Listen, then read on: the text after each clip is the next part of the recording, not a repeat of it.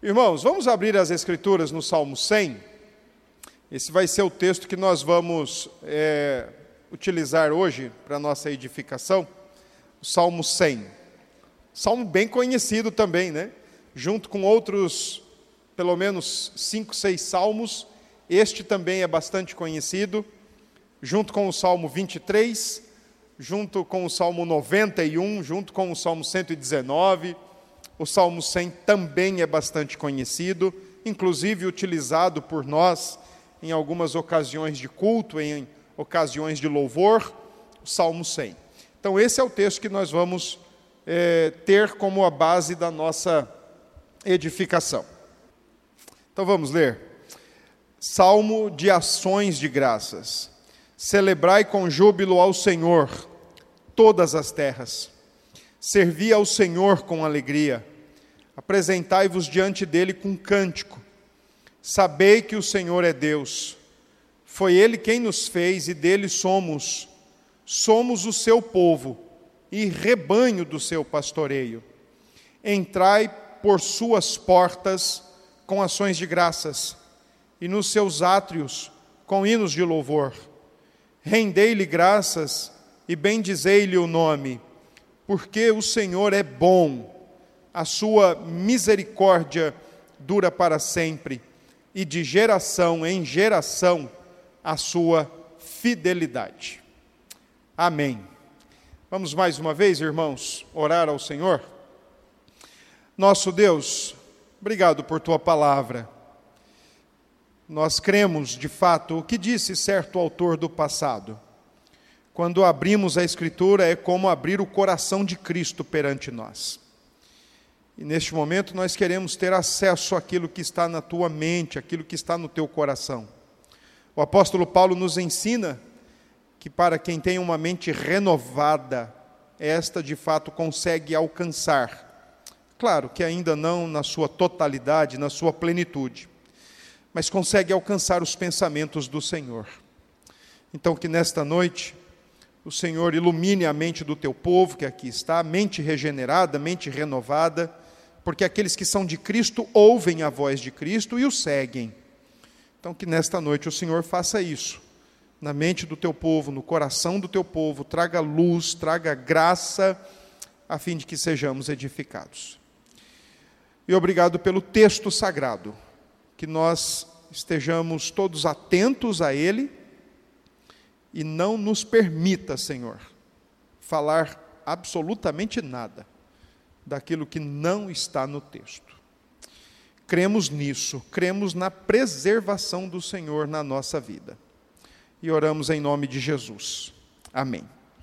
Meus irmãos, o Salmo 100, como o próprio cabeçalho indica, salmo de ações de graças.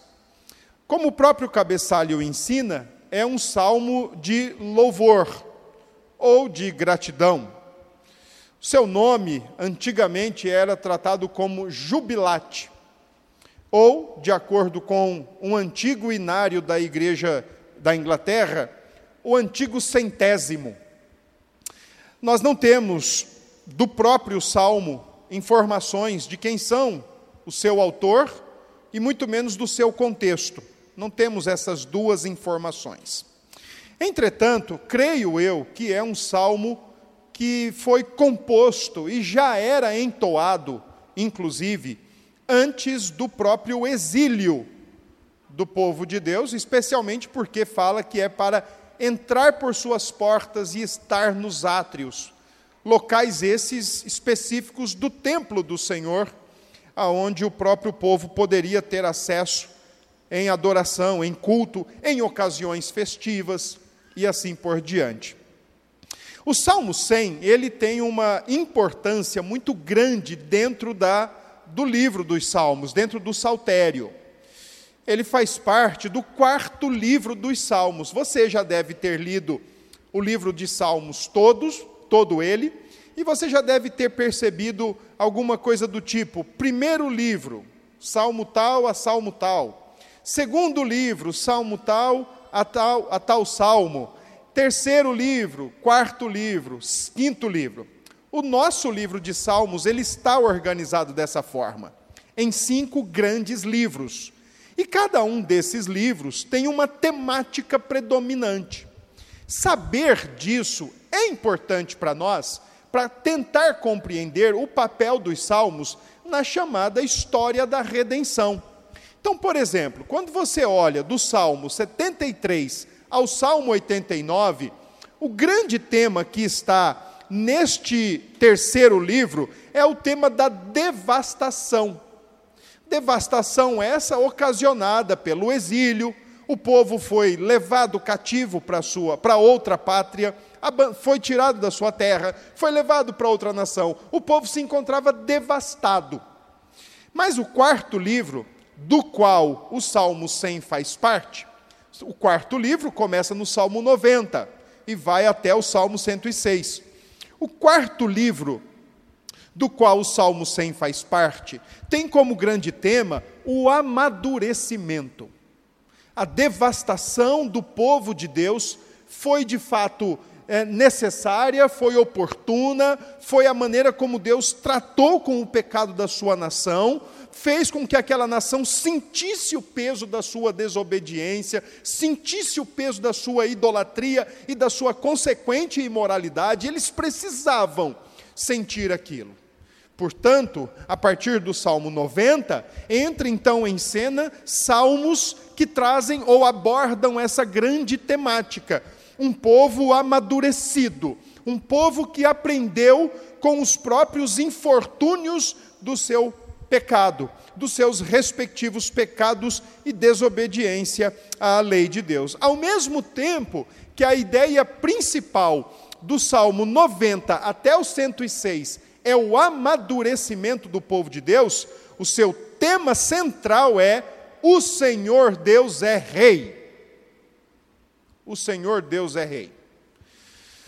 Não é à toa que o Salmo 90 e 91 começam como introdução para esse livro 4, o Deus Rei que é eterno de geração em geração, que é o verdadeiro protetor do seu povo, e do 92 até o, cento e, até o 100, existe então o convite: venham louvar o Deus que é Rei. Venham celebrar o Deus que é Rei. É importante a gente lembrar disso que, mesmo em ocasiões de devastação, sejam elas naturais, sejam elas correspondentes ao nosso pecado, Deus é Rei. E nestes salmos, especialmente do 93 até o 100, acontece o convite: venham celebrar ao Senhor, venham louvar o Deus, vinde povos, vinde todos, cantemos ao Senhor. O Salmo 100, portanto, é a conclusão desta série de convites, do 93 até o centésimo. Ele é a conclusão. Ele termina da forma mais exaltada possível, também como um convite para que o Senhor Deus, que é o verdadeiro e único Rei, seja objeto do nosso louvor contínuo e constante. Na igreja primitiva, interessante, uma informação histórica aí do Salmo 100, na igreja primitiva, o Salmo 100 ele era utilizado pelas manhãs, nas devocionais das manhãs, quando o povo se reunia em culto ou em momentos devocionais. Porém, com o passar do tempo, como já dito por mim, este salmo passou a integrar a liturgia e a parte musical dos nossos cultos ao Senhor Deus. Bom, eu vou organizar o salmo em dois momentos e nós vamos ver o seguinte: primeiro, do verso 1 ao verso 3, nós vamos ver o louvor a Deus como o Deus Criador. E do verso 4 ao 5, nós vamos ver o louvor a Deus, o Deus que é Rei, o Rei Redentor. Então, esses dois grandes temas estão bem destacados no Salmo.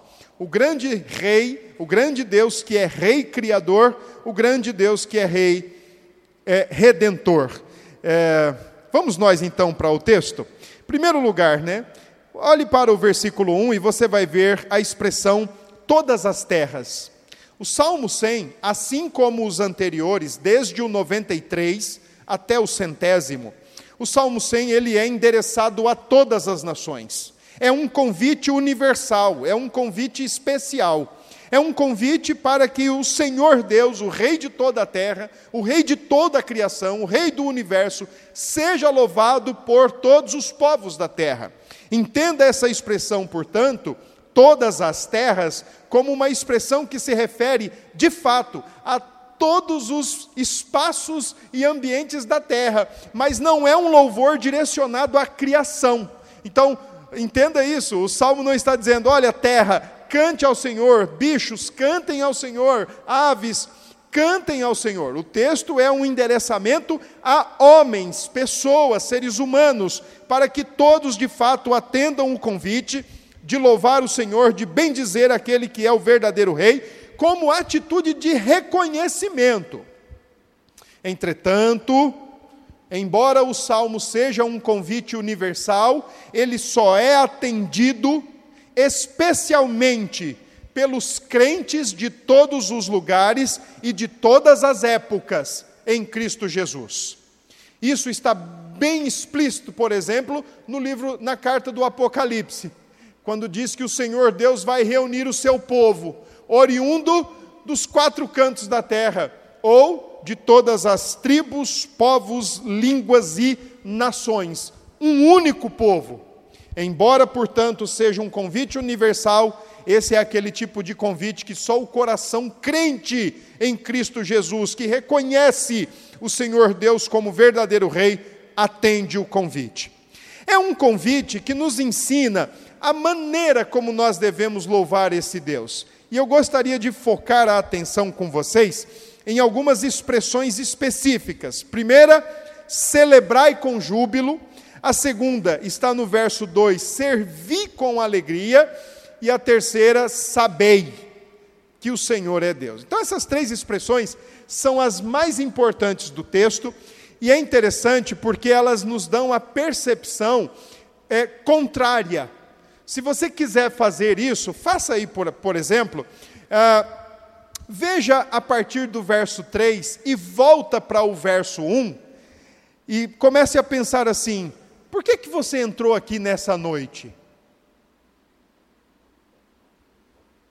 Eu entrei para celebrar, talvez seria a sua resposta, e eu diria: tá certo, muito bom, mas o que é que te motiva a entrar aqui? Eu sei quem é Deus. Eu sei quem eu sou. E por isso eu vim, verso 2, para servir e também para celebrar. Então, quando você olha do verso 1 em diante, você vê aquilo que é o apoteótico, ponto mais alto, a celebração de pessoas que servem, de pessoas que sabem o que estão fazendo.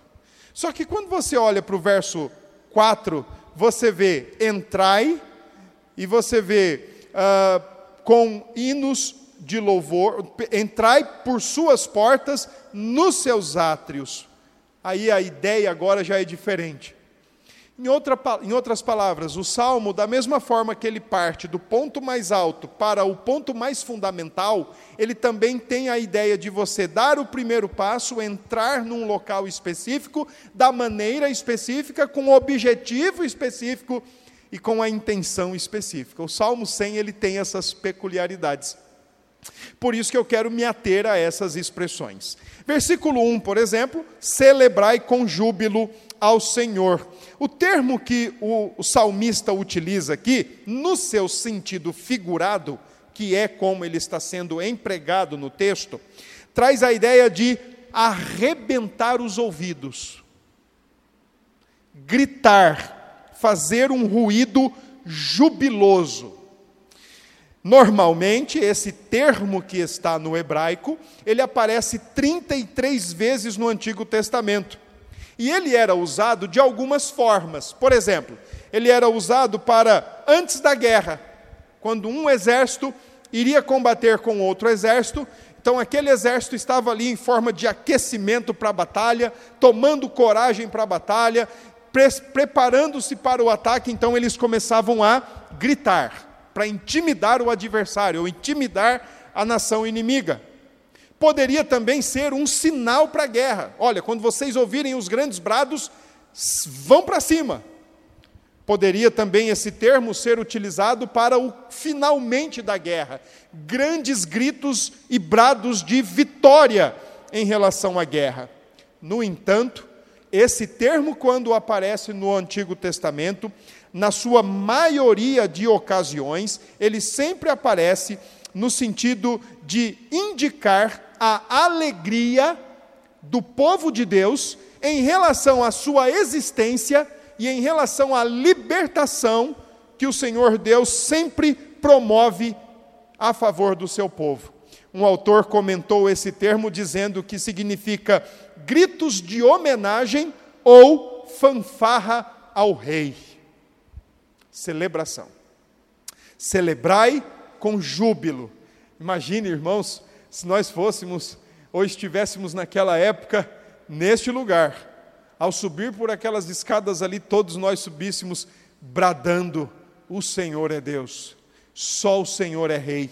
Porque é exatamente essa a, a, a, dinâmica. Entrem por suas portas, mas não entrem calados, quietos, como quem vai para um funeral.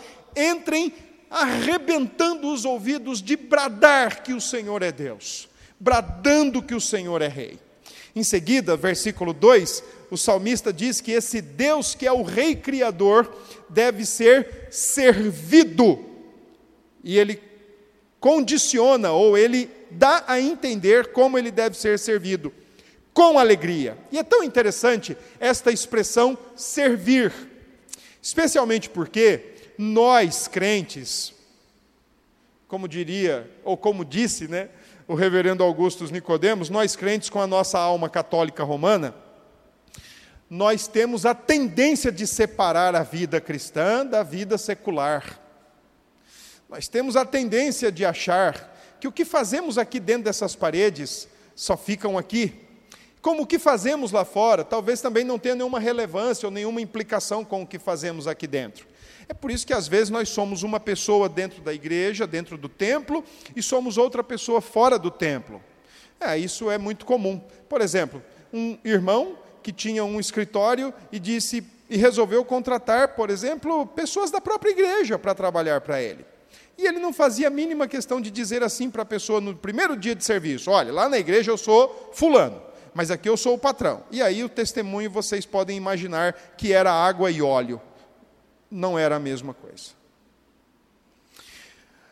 Então isso acontece muito, porque nós estamos habituados com essa, estamos habituados com essa ideia de o que eu faço no templo é extremamente sagrado, é santo, mas o que eu faço lá fora é, faz parte do meu trabalho.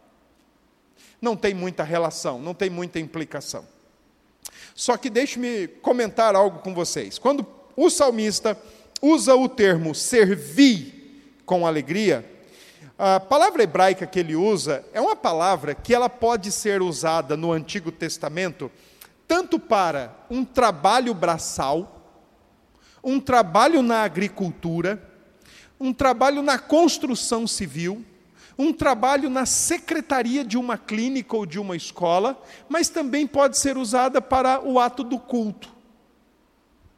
Uma palavra única, que dependendo do contexto, então está dando a ideia de onde está servindo.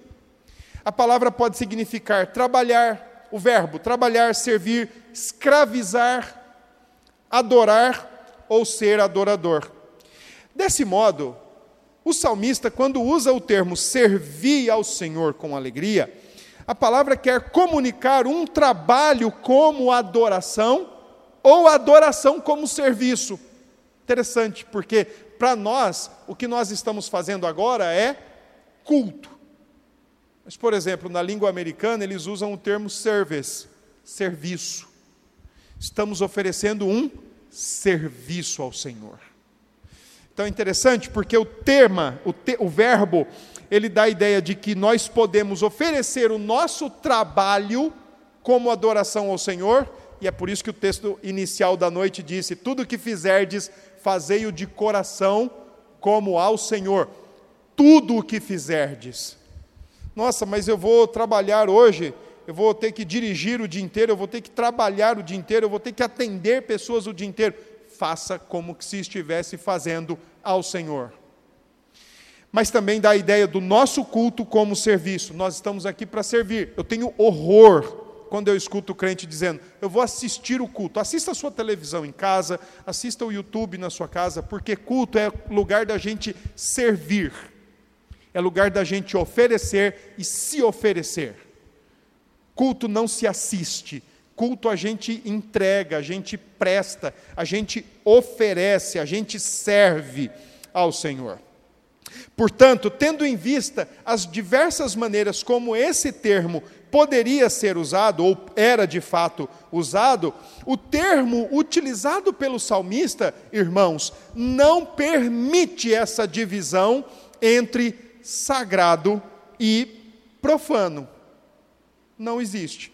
Afinal de contas, nós estamos no mundo de Deus e tudo o que fazemos, fazemos perante a face de Deus, perante os olhos de Deus. E da maneira como nos comportamos, explícita ou implicitamente, né? Explícita, aquilo que está mais fácil e acessível à vista dos outros, mas aquilo que está implícito em nosso coração e não está à vistas dos outros, não deixa de estar às vistas do Senhor. Nós sempre agimos como tendo Deus como a nossa referência última. Sempre. Então não há espaço. Um autor comenta esse termo, servir, ele comenta assim: essa é uma palavra hebraica que não deixa nem vão, nem escolha entre a adoração e o trabalho. Tudo quanto fizermos deve ser feito para o Senhor o trabalho como adoração, a adoração como um trabalho. O termo que o salmista usa ainda no verso 2, quando ele diz servir ao Senhor com alegria, é, irmãos, entenda, o salmista não está apenas colocando aqui um modo e, e dizendo, talvez assim, olha, quando você estiver alegre, cultue, quando você estiver alegre, sirva, quando você não estiver alegre, não sirva, não cultue. Longe do salmista essa perspectiva. O termo alegria indica felicidade consequente da libertação. Felicidade consequente da vida de comunhão que temos com Deus, da reconciliação, da restauração, da vida em aliança com o Senhor, da redenção que o Senhor fez por nós na cruz do Calvário. Então, ah, todos esses temas, reconciliação, restauração, libertação, são fontes perenes da nossa alegria, da nossa felicidade. As outras fontes, elas não, os outros elementos da nossa existência jamais podem ser fontes, como também jamais podem ser empecilhos. Não se deve ter uma vida cristã ou buscar ter uma vida de culto ao Senhor pautado no nosso dia a dia, pautado no nosso ânimo, pautado no nosso estado de espírito. Vocês devem perceber o quanto nós oscilamos ao longo do dia. O quanto nós temos momentos mais altos, momentos mais baixos. Vocês devem experimentar o mesmo que eu experimento. Momentos que às vezes estamos com medo, momentos que às vezes estamos os, somos os mais crentes da face da terra, os mais esperançosos da face da terra. Experimentamos disso todo o tempo, o tempo todo altos e baixos, dificuldades, é, uma montanha russa, literalmente, de emoções e de sentimentos. Então, isso não pode ser a fonte da nossa, do nosso serviço com alegria. A fonte do nosso serviço com alegria tem que ser o próprio Deus e o que Ele, como Criador, como Redentor, fez e tem feito por nós. E o versículo 3 ainda nos traz muita informação importante sobre esse louvor ao Deus Rei Criador. O termo traz uma palavra, o versículo traz a ideia, o, o, o verbo sabei, novamente um imperativo. Vocês perceberam né, que nós tivemos três imperativos nos três primeiros versos: celebrai, servi, sabei. A expressão sabei, ela significa aprender e estar convencido. E essa deve ser a nossa preferência, estar convencido. É a fórmula do reconhecimento em tom de confissão de fé. Eu sei quem é Deus, eu estou convencido de quem é Deus, por isso eu proclamo quem Ele é. Eu sei quem Ele é, eu conheço quem Ele é. Foi isso que Paulo disse a Timóteo. Dentro de um fosso, prestes a sair dali somente para morrer, e ele disse para Timóteo: Eu sei em quem tenho crido. Eu estou certo de quem é Deus nesse mercado do nosso tempo, né, desse mercado evangélico do nosso tempo, onde parece mais que Deus, para uns, está preocupado com a sua vida afetiva, para outros parece que Ele está mais preocupado com a sua vida financeira, econômica, para outros parece que Ele está mais preocupado com a sua vida física, se você está livre de enfermidades ou não, para outros parece que Ele nem existe, a ponto de se assumir um estilo de vida extremamente incoerente, incoerente, de viver como se ele não existisse. Saber quem é Deus, estar convencido, é experimentar e estar totalmente convencido da verdade. Agora, quais verdades, quais verdades é importante, é indispensável que o povo de Deus, a igreja, saiba para poder servir e para poder celebrar. É só nós fazermos três perguntas ao versículo 3. A primeira é: quem é Deus? Essa é a primeira pergunta. Sabei que o Senhor é Deus. Ora, quem é Deus? Ou o que é Deus? Deus é Deus. E se a gente não acrescentasse aí mais nenhuma explicação, se a gente não acrescentasse mais nenhum predicado, por exemplo, Deus é amor, Deus é misericórdia, Deus é justiça, o fato simplesmente de dizer saber, sabei que o Senhor é Deus, se nós só soubermos isso, já está ótimo. Agora, tem dois probleminhas aqui, duas questões importantes, né? A primeira aí é saber que o Senhor, saber que o Deus de vocês, o Deus da aliança, é Deus. E com tudo aquilo que Ele é, Ele é de fato. E isso já é motivo de sobra para o nosso entrar, para o nosso saber, servir e celebrar. Motivo suficiente para servir e adorar a Deus. Mas tem uma questão, uma segunda questão que nós podemos fazer: o que Ele fez? Resposta: Ele nos fez e dele nós somos. Somos propriedade criacional de Deus, porque como criaturas Ele é dono de tudo. Salmo 24: Do Senhor é a terra, toda a sua plenitude e todos os que nele habitam. Então, quando esse povo começa a falar meu corpo, minhas regras, minhas ideias, minha vida, meu dinheiro, eu faço o que eu quero, mentira! Você não faz nada. Você é propriedade criacional de Deus. Se Deus quiser, Ele faz assim, ó, como Thanos, e você é reduzido a pó.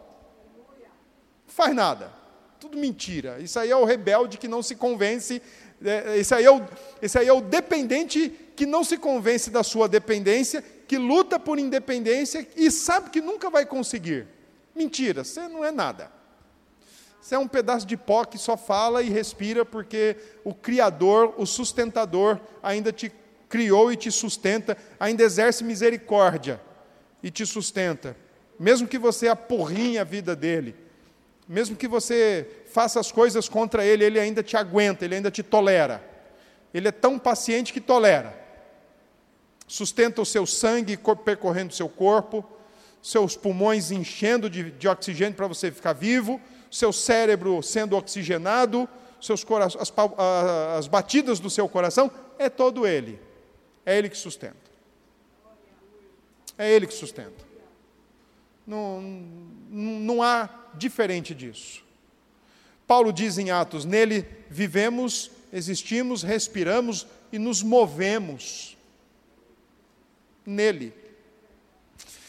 Porém, eu quero acreditar, e eu penso que sim, o salmista estava com essa intenção, quando ele, na segunda expressão do verso 3, foi ele quem nos fez e dele somos, a expressão não é apenas uma expressão da maneira mais abrangente possível, que o Senhor criacionalmente, ou seja, como Criador, trouxe à existência homens, mas também no sentido muito especial da palavra, porque Deus fez um povo para si.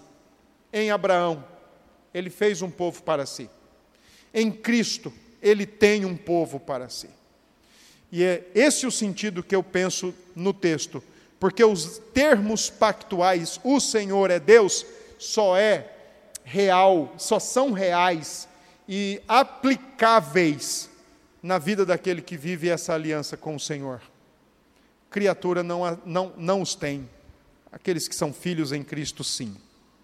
E por último, uma terceira pergunta é, para ajudar o nosso saber, o nosso estar convencido para podermos servir e celebrar. Uma terceira pergunta: quem somos nós? Quem somos nós? Eu acho que essa é a pergunta também crucial. Quem é Deus e quem somos nós? O texto responde: Nós somos seu povo e ovelhas pactuais.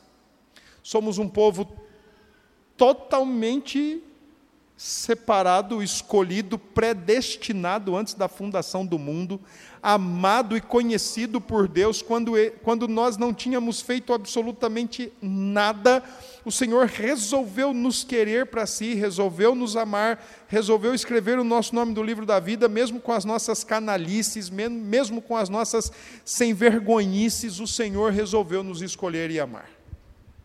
Somos o seu povo e ovelhas do seu rebanho. Esse é um tema extremamente importante dentro dos Salmos, porque o Senhor é retratado como rei, é retratado como Deus, mas é retratado também como pastor, que cuida das suas ovelhas.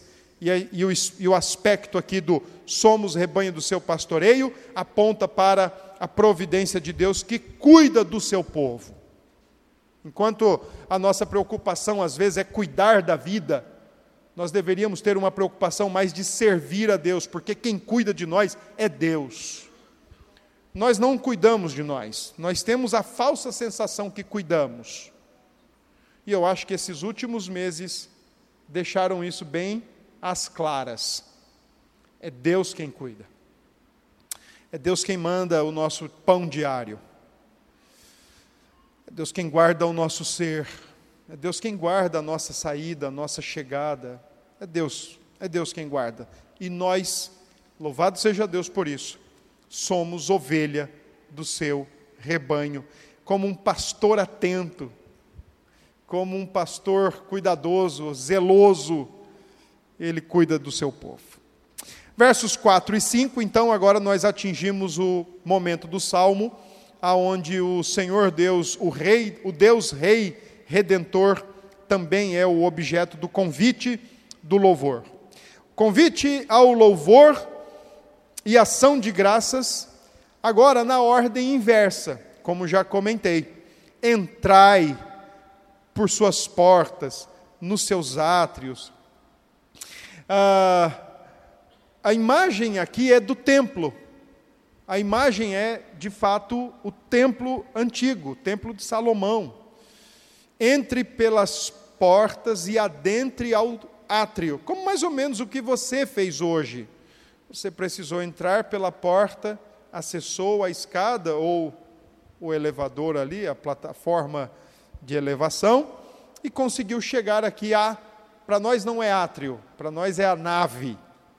Né? Termo esse que vem da antiguidade por causa do navio, com Cristo no barco. É dessa época que vem a ideia de nave, e não de nave espacial. Apesar nós. Não, deixa eu voltar, vai.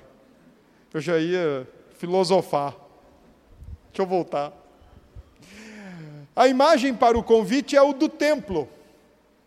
Entre pelas portas, chegue ao átrio, por causa então desses locais mencionados, portas, átrios, é, nós podemos entender que o convite é para adoração e serviço comunitário. Irmãos, eu, eu desconfio disso. Não existe culto e serviço isolado. Não existe culto e serviço particular, privatizado. porque o culto é sempre a Deus, e o serviço é sempre a Deus, e ao próximo. Então não, não existe essa privatização. Por mais que a gente diga isso, é meio comum, né, no nosso país, manter a fé nos seus campos da privatização ou do particular. Infelizmente. Mas é muito comum, sabe-se lá por quê? Nós temos muita aquiescência a essa ideia. Dois imperativos são usados no texto: ações de graças e hinos de louvor. As ações de graças são sempre o nosso reconhecimento e a nossa proclamação pública de quem é Deus. Quando nós fazemos um culto de ação de graças, estamos fazendo isso em ato de reconhecimento, mas também estamos publicando quem é Deus e o que ele fez por nós. Estamos publicando a sua perfeita reputação. Estamos publicando a sua glória. Quero agradecer a Deus por isso, quero agradecer a Deus por aquilo outro. Estamos dizendo: a Deus seja o louvor, a Deus seja a minha gratidão, Ele é Deus. E a outra expressão que aparece no verso 4, como nós devemos entrar, né, com hinos de louvor. Essa é uma palavra interessante porque ela é um substantivo feminino e ela pode ser traduzida por louvor ou cântico de louvor. E a raiz dessa palavra hebraica, ela dá a ideia de você indicar a genuína apreciação, genuína apreciação pelas grandes ações ou o caráter de quem é honrado. Então, quando nós abrimos a nossa boca para cantar um hino de louvor, um hino coerente com as Escrituras, um hino que de fato reproduza, ou pelo menos ele pro, procura levar a sério, com fidelidade, o texto sagrado. Quando abrimos a nossa boca para cantar esse tipo de louvor, cânticos de louvor, hinos de louvor, nós estamos fazendo uma apreciação, estamos fazendo uma observação, mas ao mesmo tempo uma proclamação de quem é Deus. Embora eu desconfio que às vezes nós cantamos e nem refletimos no que cantamos. É, é, é, é, é muito comum isso acontecer, de nós cantarmos de maneira mais litúrgica, mecânica, ritualisticamente, e deixar o, o campo da reflexão mais um pouquinho de lado. Nem sempre o que falamos com a nossa boca, que cantamos com as nossas vozes, elas acompanham mesmo a nossa reflexão, a nossa apreciação de quem é o Senhor e o testemunho do seu caráter honrado. Essas duas expressões, ações de graças e hinos de louvor, elas expressam, elas enfatizam a beleza e a publicidade do nome de Deus através do culto. É tão interessante, mas se você nunca parou para pensar nisso, pense o que é o culto. O culto ele é o serviço do crente, é o serviço da igreja a Deus. É um sair de si. São momentos que nós, é, momentos como esses e outros, claro, mas são momentos em que nós tiramos os olhos de nós para olhar para o Senhor. Agora, o problema é que isso se transforma numa agenda, só no domingo. Então a gente passa a semana inteira vivendo egoística ou egocentricamente, e aí no domingo a gente quer cultuar. Esse é o grande X da questão. Bom, versículo 5, para finalizar essa segunda parte do salmo, então ele traz as razões do porquê oferecer ao Senhor as ações de graças e de, os hinos de louvor, por causa do caráter de Deus. É impressionante, mas ó, é, é, isso pode parecer clichê. Eu sei que você já deve ter ouvido isso. Mas, gente, olha para o verso 5. O salmista está só respaldando ou apresentando as causas dos, das, das ações de graças e, do hino, e dos hinos de louvor, ele está respaldando tudo no caráter de Deus. Em nenhum momento ele está dizendo: olha, louve a Deus porque você tem saúde. E quem não tem, não vai poder louvar. Louve a Deus porque você tem, você tem família. Eu conheço um monte de gente solteira que não tem família, então não vai poder louvar. Louve a Deus porque você tem filhos. E quem não tem filhos, não vai poder louvar. Louve a Deus porque você tem o seu emprego. E quem está desempregado? Louve a Deus, porque olha, você está novo, um dia vai ficar velho, aí não é para louvar? Percebam que o texto não está colocando os motivos do louvor em absolutamente nada dessa realidade, mas estão centrados e alicerçados no próprio Deus. Porque o Senhor é bom, porque a sua misericórdia dura para sempre e porque a sua fidelidade é eterna. O nosso louvor, a nossa vida, o nosso serviço a Deus depende daquilo que nós sabemos de Deus e então servimos e celebramos a Deus. O texto diz: O Senhor é bom. E é importante lembrar que a bondade de Deus, ou declarar a bondade de Deus, tem um filme, né? Como é? Deus não está morto. O tempo todo fica lá no filme: Deus é bom o tempo todo. O tempo todo, Deus é bom. Declarar a bondade de Deus, irmãos, é a forma mais básica e mais fundamental para se entender as bênçãos e os benefícios divinos derramados sobre o povo da aliança. Ele é a fonte de todo o bem, e tudo que ele faz é bom. Tudo que Deus faz é bom. Deixe-me lembrá-los de um episódio na carta de Tiago, aonde os judeus cristãos do primeiro século estavam sendo perseguidos, estavam sendo surrupiados pelos seus patrões, seus direitos trabalhistas estavam sendo lesados, estavam sendo burlados, e eles estavam literalmente na prova. E uma das questões que mais começou a mexer com a cabeça deles foi que Deus tinha deixado de ser bom. Por isso, Tiago escreve na sua carta, capítulo 1, verso 17, que Deus não pode mudar, nele não tem mudança e nem sombra de variação, porque Ele é bom o tempo todo. Se somos provados, Deus não deixou de ser bom, pelo contrário, Ele continua sendo bom e continua fazendo o que é bom e fazendo o que é bem para o seu povo. Confessar a bondade de Deus, proclamar a bondade de Deus, é reconhecer, portanto, que Ele é a fonte de todo o bem e tudo que Ele faz é bom. Falar da misericórdia de Deus, e a palavra misericórdia aqui no Salmo 100 é aquela linda palavra hebraica recede, que significa o amor que dedicadamente ama, o amor que persegue o amado e não desiste nele dele jamais. É o amor inabalável, é o amor inquebrável.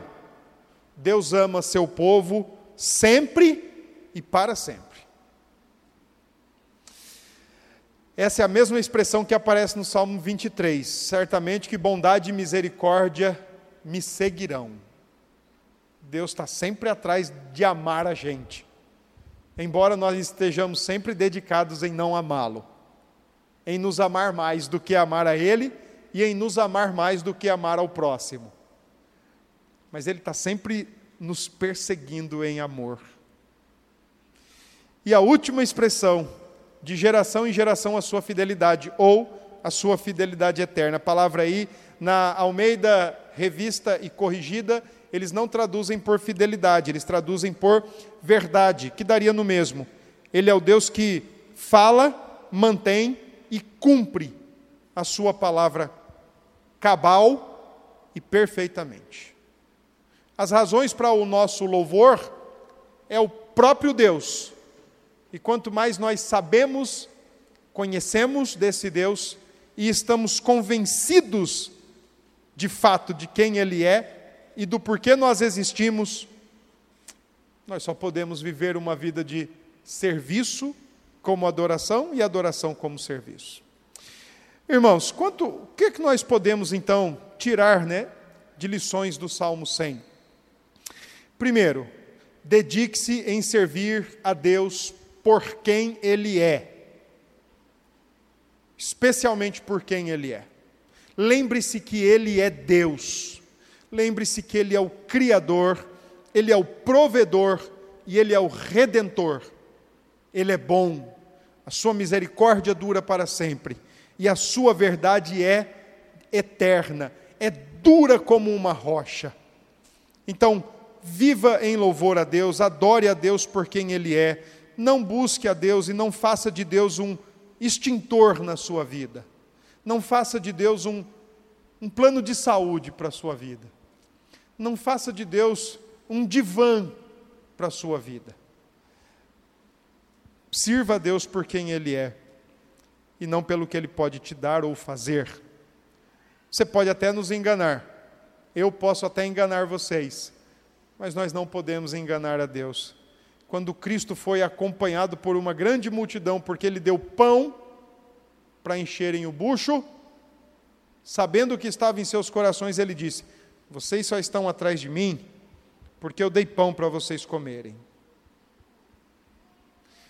Diz o texto que naquele mesmo momento um bocado de gente o abandonou.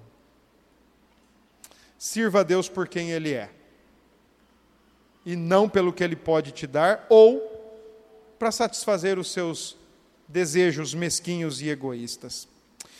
Segundo, quanto mais você conhecer desse Deus, mais a sua vida vai ser uma vida de serviço e de adoração ao Senhor. Agora, tome cuidado para que ela seja de fato uma vida integralmente piedosa.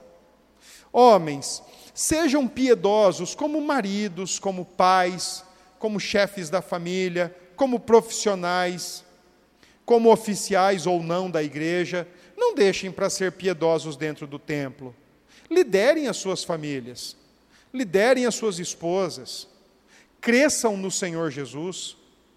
A mesma coisa podemos dizer para as mulheres, para que busquem conhecer mais ainda do Senhor Deus e que isto desague numa vida integralmente piedosa. Sejam boas esposas, Sejam boas auxiliadoras, que o conhecimento que vocês têm de Deus coloquem vocês nos seus devidos lugares.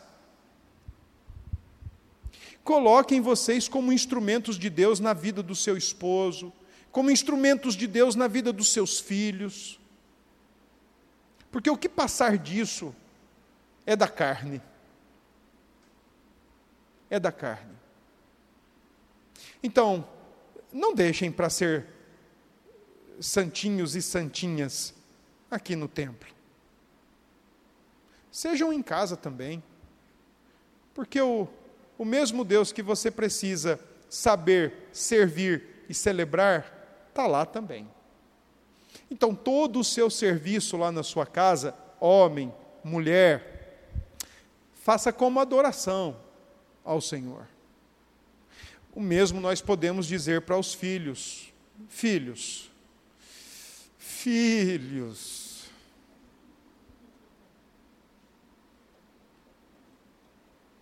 Busquem saber quem é Deus. E o quanto vocês souberem de Deus, que isso também leve vocês a uma vida mais piedosa. Eu fiquei tão fascinado hoje de ver a toda. Parece que hoje só, os, só as crianças trabalham. Porque só elas levantaram e vieram. Você reparou nisso? Você, você conseguiu só as crianças né, levantaram e vieram depositar as ofertas dos avós, dos pais, claro, obviamente. Deixar isso claro para ninguém pensar que a gente põe criança para trabalhar. É, exploração infantil. Olha aqui, é tão bonito isso, de verdade. E isso eu sempre notei na igreja, mas eu fico com uma, um quê a mais. Porque se essas nossas criancinhas não nascerem de novo, e se você, pai, mãe, não se dedicar a ensinar quem é Jesus, dar bom exemplo, dar bom testemunho, ensinar o caminho do templo, sabe o que vai acontecer? quando essas suas criancinhas ficarem adultinhas, elas vão viverem egoisticamente. E a primeira coisa que elas vão fazer é não pisar mais aqui. Quiçá entregar uma moedinha. Cuidado com a vida cristã adestrada, que não é fruto do conhecimento de Deus. Cuidado com a vida cristã que pensa muito mais no que os outros vão pensar, no que o que Deus pensa. Cuidado com esse tipo de vida cristã. Cuidado com esse tipo de vida cristã que fatia, aonde você e eu somos transformados em camaleões. Eu me adequo ao ambiente. Então, se o ambiente for de palavrão, então eu me, adequo. Mas se for de palavras santas, eu me adequo. Mas se for de qualquer outra coisa, eu vou me adequando. Cuidado com esse tipo de cenário. Isso não é bom. Não tem nada a ver com o conhecimento de Deus. Porque o conhecimento de Deus traz conhecimento de nós. Nós somos seu povo, ovelha do seu rebanho. Por fim, uma última lição aqui é, da, do Salmo que eu quero destacar, especialmente para o nosso tempo. Irmãos, tenham alegria no, nos vossos corações em lembrar Atos 17, 26. Nele vivemos, nos movemos e existimos. Em outras palavras, irmãos, sem Deus, nada somos, nada temos. Mas com Deus, somos a propriedade de alguém e dele. E eu acredito que é melhor nós sermos propriedade dele do que ser uma bolinha na mão do cão. Como é que nós podemos olhar para o Senhor Jesus no Salmo 100? Primeiro, lembrar que o Salmo 100 é um convite para entrar pelas portas e nos átrios. Em Cristo nós entramos pelas portas e no Santo dos Santos para falar com o nosso Deus e ter comunhão com o nosso Deus. Segundo, é bom a gente lembrar que o Senhor Jesus Cristo é o nosso sumo pastor. Ele me colocou, não sei porquê, mas ele me colocou para ser pastor dessa igreja, como colocou os presbíteros também para serem pastor desta igreja. E que nós morramos fiéis ao Senhor. Então, enquanto nós estivermos fiéis, honrem essa liderança. Obedeçam à liderança da igreja, cientes que estão honrando e obedecendo o sumo pastor. Porque rejeitar a liderança da igreja é também rejeitar a liderança do sumo pastor. E por fim, Jesus Cristo é a bondade, é o recede, a misericórdia e a verdade encarnadas de Deus. Quer conhecer a bondade de Deus? Olhe para Cristo. Quer conhecer a misericórdia que persegue, que não se cansa, que dedica-se infinitamente em amar, olhe para Cristo. E quer conhecer a verdade de Deus, olhe para Cristo. Que Deus nos abençoe. Vamos orar encerrando. Vamos nos colocar em pé. Depois eu tenho algumas coisinhas para colocar para os irmãos. Ó Deus, obrigado, Senhor, por esta noite, por tua palavra. O Senhor é Deus. E graças damos porque nos fez o teu povo. Nós que não éramos povo, mas agora somos, como diz o apóstolo Pedro. Obrigado, Senhor, por ter nos amado e por ter nos quisto para si. Que o Senhor continue nos abençoando. Continue nos preservando em tua presença. Continue nos preservando com o Senhor. Obrigado pelos nossos convidados que estão conosco nesta noite. Nós somos gratos por todos e rogamos a bênção do Senhor sobre as suas vidas. Obrigado por esta semana que está começando. Rogamos que ela seja segundo a tua vontade, mas ao mesmo tempo rogamos por sabedoria para vivermos bem diante do Senhor, onde quer que estejamos. E envolvidos com o que quer que seja, que sempre estejamos ali cientes de quem é o Senhor e de quem nós somos, do porquê existimos, do para que existimos. Ajuda-nos a fazer diferença, Pai, por Cristo Jesus. Nos leve em paz, nos leve em segurança para os nossos lares e nos livre, Senhor, de sermos pesados, maldosos aos teus olhos. Tudo isso oramos, agradecidos em nome de Cristo Jesus. E agora, Senhor, nos despeça debaixo da graça do nosso Senhor e Salvador Jesus Cristo, do amor eterno de Deus, o nosso Pai, e da comunhão e consolação do Espírito de Deus, sobre nós e sobre todo o teu povo, agora e para todos sempre. Amém. Que Deus nos abençoe, meus irmãos.